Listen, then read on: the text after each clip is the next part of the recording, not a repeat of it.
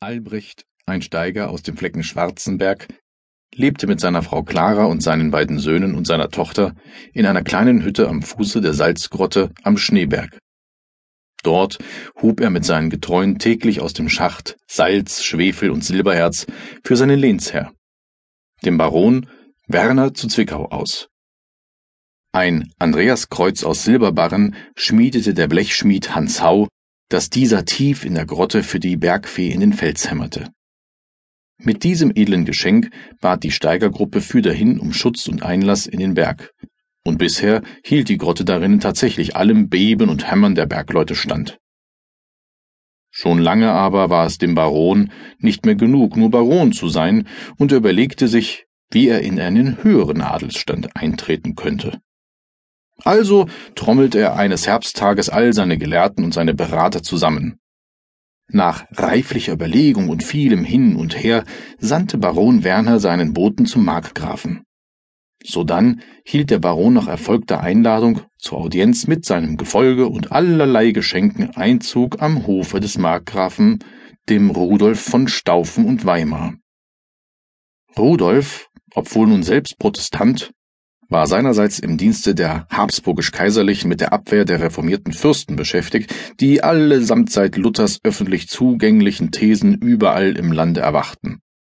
Und somit war Rudolf mit der Befugnis eines Herzogs ausgestattet. Doch blieb er fern seiner schwäbischen Besitzungen, hier jenseits des Fichtelgebirges, ohne Land, da auch das Rudolf zur Wehr gegebene westliche Erzgebirge immer noch dem widerspenstigen König August von Sachsen gehörte und um dieses und seinen verborgenen Schätzen, diesem Erzgebirge, ging es dem Kaiser und dem König zugleich. So sprach Baron Werner am Throne Rudolfs Herr, ich weiß um euren Tatendrang und um euren Ruhm. Ihn zu vergrößern sei auch mein Begehr.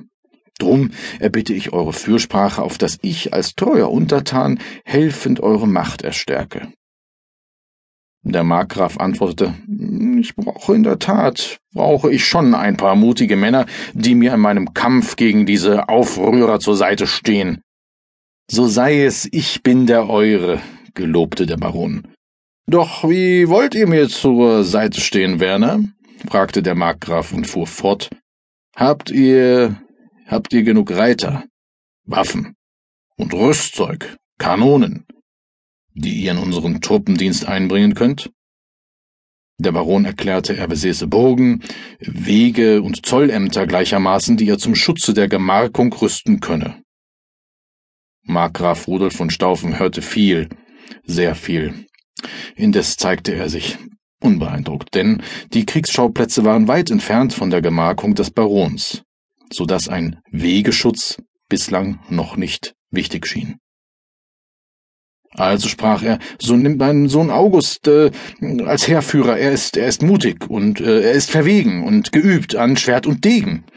Wieder zeigte sich der Markgraf abgeneigt, er habe mh, hm, bereits die Besten im Lande in führender Position an Schwert, Degel und Säbel. Der Baron hieß seine Tochter aus seinem Gefolge hervortreten. Ähm, so nimmt denn äh, meine Tochter, Freifrau Theresa. Sie ist gelehrt in den fünf Künsten, sie spricht sieben Sprachen, sie kann singen. Zur Hofdame möge sie äh, vielleicht Verwendung. Und schon trällerte Theresa treuherzig italienische Canzoni. Der Baron schlug seinen Gehstock im Takt dazu. Insgeheim hoffte er, der Markgraf würde seine Tochter bald zur Frau nehmen, denn neben ihrer Galanz und ihrer Gelehrtheit war sie auch wirklich wunderschön. Doch wieder zeigte sich Rudolf abgeneigt. Er besäße, so sagte er, bereits genügend Gelehrte, Gesang und Geistliche jeden Geschlechts, Musiker und auch Hofdamen an eben seinem Hofe. Rudolf wurde langsam überdrüssig und bat seinen Kämmerer Albert von Coburg heran. Dieser aber eröffnete Rudolf flüsternd das Protokoll des weiteren Tages. Es sah leider so aus, als würde er die Audienz beenden. Baron Werner, ohne weiteren Rat, war langsam betrübt. Da erschien neben dem Kämmerer der Schatzkanzler, Eberhard von Jena, am Throne des Markgrafen. Dieser flüsterte ihm etwas ins Ohr. Rudolf hörte und nickte.